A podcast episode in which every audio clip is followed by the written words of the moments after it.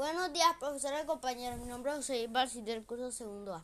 Hoy le voy a leer Descubrimiento de una nueva especie de dinosaurio. Un grupo de paleontólogos en Canadá han descubierto un fósil enorme perteneciente a un dinosaurio de 6 metros de largo que caminó por la Tierra hace 80 millones de años. El dinosaurio un pariente distante del Triceratops. Fue bautizado como Cernoceraptor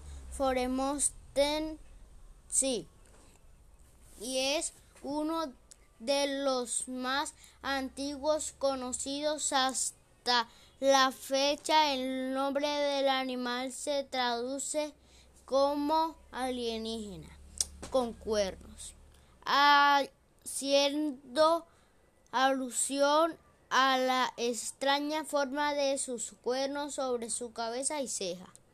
En el 2003, los investigadores encontraron sus restos olvidados en un cajón en el Museo Natural de Ottawa.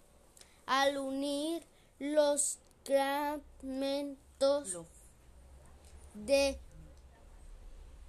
cráneo y analizar los cuernos se dieron cuenta que el Cenoceraptor era una especie no descubierta antes.